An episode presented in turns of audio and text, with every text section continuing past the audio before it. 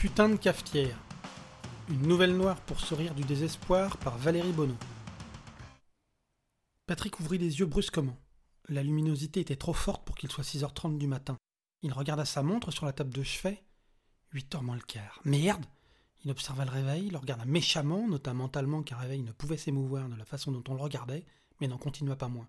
Saleté de réveil, pensa-t-il. Saleté de putain de réveil Il aurait dû venir avec son réveil. Il n'aurait pas été obligé d'utiliser celui de sa fille.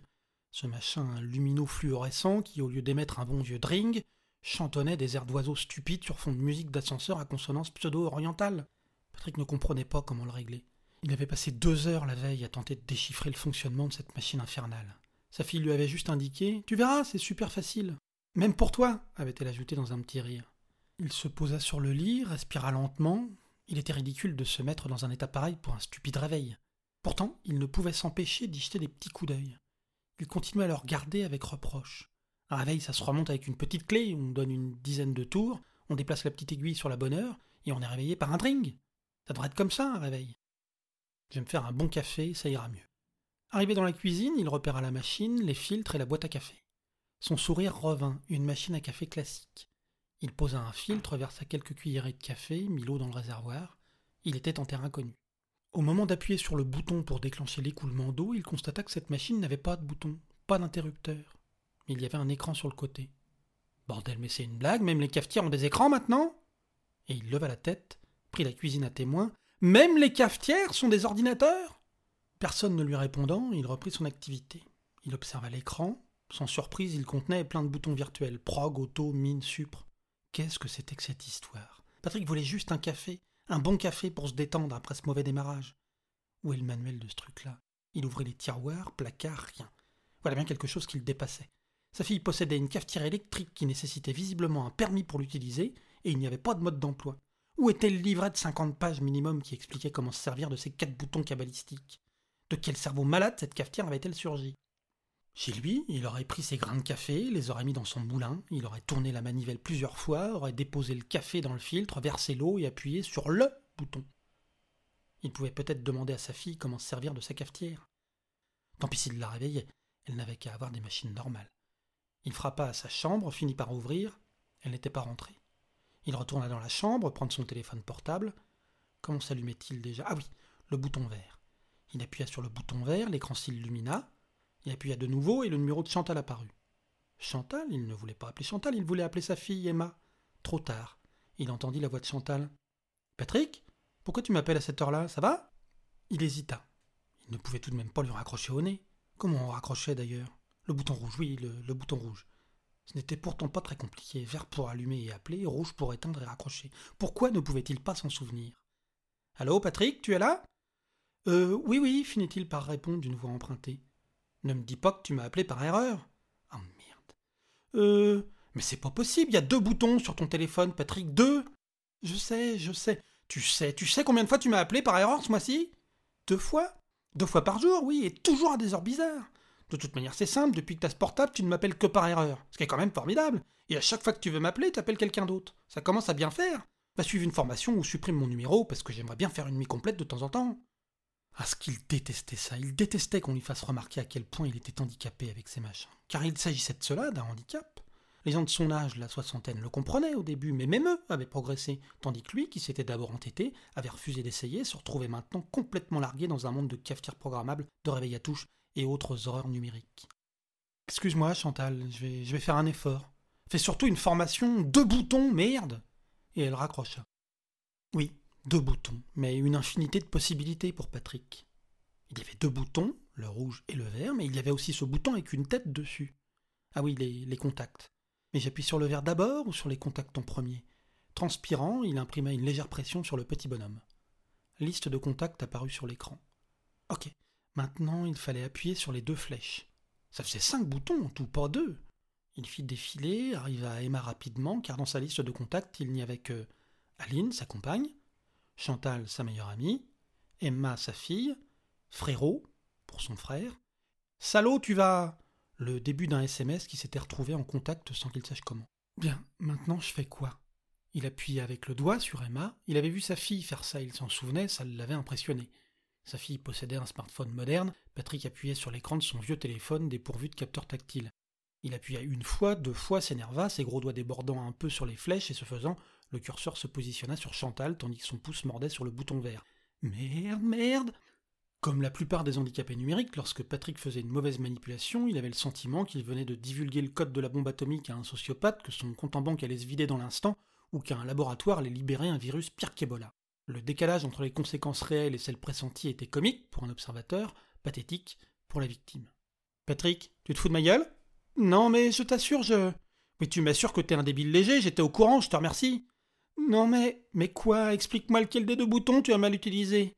Il y a cinq boutons, tenta-t-il de se justifier. Oui, ça doit coller avec ton nombre de neurones, alors tu attribues un neurone à chaque bouton et t'essayes d'en garder un pour pas te chier dessus quand tu me téléphones. Elle abusait un peu. Ou mieux, tu mets un neurone de côté pour te souvenir de plus m'appeler. Mais. Elle avait raccroché. Il regardait le téléphone avec malfaisance. Saleté de téléphone. Il n'osait plus s'en servir. Tant pis, pas de café. Il allait boire un jus d'orange et ça irait bien. Il tira la poignée du frigo, mais la porte refusa de s'ouvrir. Patrick fixa le frigo avec effroi. Il y avait un écran dessus. Un écran sur un frigo? Le monde était devenu fou dans son sommeil Un bout de papier collé sur la porte attira son attention. Papa, c'est un frigo connecté. Ce n'est pas sale, mais tu dois lui donner le code pour qu'il s'ouvre. Sa fille lui avait parlé de cette colloque qui piquait toute la nourriture. Ce frigo connecté obligeait à donner son mot de passe et faisait l'inventaire de ce qui était pris à chaque fois. Il n'avait rien compris, mais il avait retenu code. Quel code déjà? 1985, oui, c'était simple, l'année de naissance de sa fille.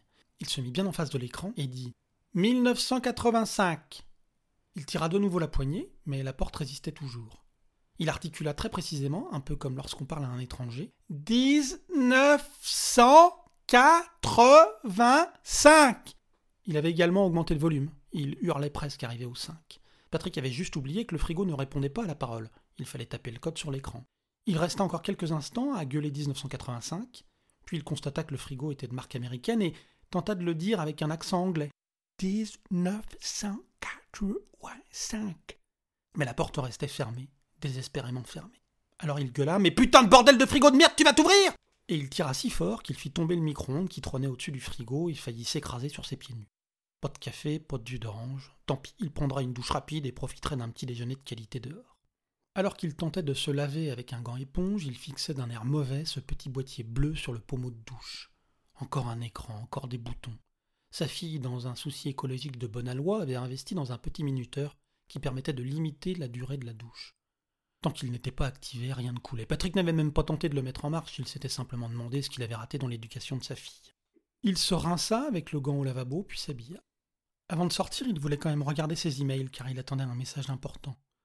Il se posa avec angoisse devant l'ordinateur de sa fille, il appuya sur le symbole rond signifiant la mise en route, ça il s'en souvenait, c'était le même partout.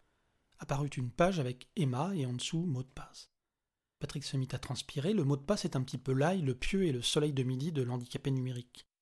La dernière session avec sa fille avait été terrorisante. Lorsque vous demandez son mot de passe à l'handicapé, sa première réaction est toujours Il n'y en a pas. Sa fille lui avait demandé poliment Si, il y en a un, tu t'en rappelles ou pas? Patrick, gagné par la panique, avait répété Non, mais là, là, il n'y en a pas, je suis sûr. Le je suis sûr sonnait aussi faux qu'un pétomane dans un concert pour violon. Écoute, papa, il y a un mot de passe, c'est sûr, obligé, il y a toujours un mot de passe. Regarde dans ton carnet. Contraint, il avait pris son petit carnet. À la première page, il y avait écrit mot de passe et un mot de passe dessous. Mais à la deuxième page aussi, la troisième également, tout son carnet était couvert de mots de passe qui n'étaient reliés à rien. Résultat, son carnet s'avérait inutilisable, à moins de tous les essayer tout le temps. Il repéra malgré tout le mot messagerie et dessous un mot de passe. Rassuré, Patrick tapa donc son mot de passe de messagerie pour entrer sur l'ordinateur de sa fille. L'ordinateur refusa. Patrick commença à transpirer sévèrement. Jetant des regards apeurés un peu partout, il finit par voir un post-it à côté de l'écran. Mot de passe papa-maman. Soulagé, il tapa papa-maman et la session s'ouvrit. Il parvint, sans savoir comment, à se connecter à sa messagerie. Douze mails non lus. Trois étaient des publicités de mauvaise qualité, huit du spam, il restait un message de Chantal, envoyé trois jours plus tôt. Il cliqua dessus pour répondre, cela permettrait de repartir du bon pied. Mais l'interface n'était pas tout à fait la même que chez lui. Il y avait un petit bouton vert, comme un téléphone, à côté. Au moment de cliquer sur répondre, il avait cliqué dessus, sans faire exprès. Lorsqu'il vit une nouvelle fenêtre apparaître avec un téléphone, il se remit en mode panique nucléaire à Central Park et se figea. Le visage furibard de Chantal apparut à l'écran. Patrick Patrick était risible car il n'avait pas compris qu'il était filmé et regardait l'écran en secouant la tête de gauche à droite et en murmurant des Non, non, non, comme s'il pouvait arrêter l'appel par la pensée. Chantal le regarda bouger, ferma les yeux, puis Ça te suffit pas de me faire chier en audio, tu veux avoir l'image aussi Ça devient du délire Patrick continua à secouer la tête, totalement dévasté, et marmonnait des Oh non, non, non Chantal, qui comprenait très bien ce qui se passait, finit par lancer. Je te vois, Patrick. Patrick s'arrêta, concentré, constipé plutôt. Seuls ses yeux allaient de gauche à droite, de bas en haut. Il cherchait une grosse caméra, mais ne voyait rien. C'est le petit œil en haut de la bordure sur l'écran. Patrick, qui ne bougeait toujours pas, regarda plusieurs fois et finit par voir ce petit machin. Ce n'était pas une caméra. Une caméra, ça? Impossible. Il fronçait les sourcils, arborait sa plus belle bouche en cul de poule et recommençait à secouer la tête, mais plus lentement. Je te vois, je t'assure, c'est gênant, t'as régressé depuis ton dernier appel. T'as encore perdu un neurone Fais gaffe, tu vas devenir plus con qu'une poule Il respira, sourit, perdu et perdu. Chantal avait raison, il était complètement con, il était ridicule. Il fixait l'œil de la caméra, imaginait pouvoir se venger. Il fit part à Chantal de ses sentiments. Tu sais, je trouve les objets méchants. Chantal écarquilla les yeux.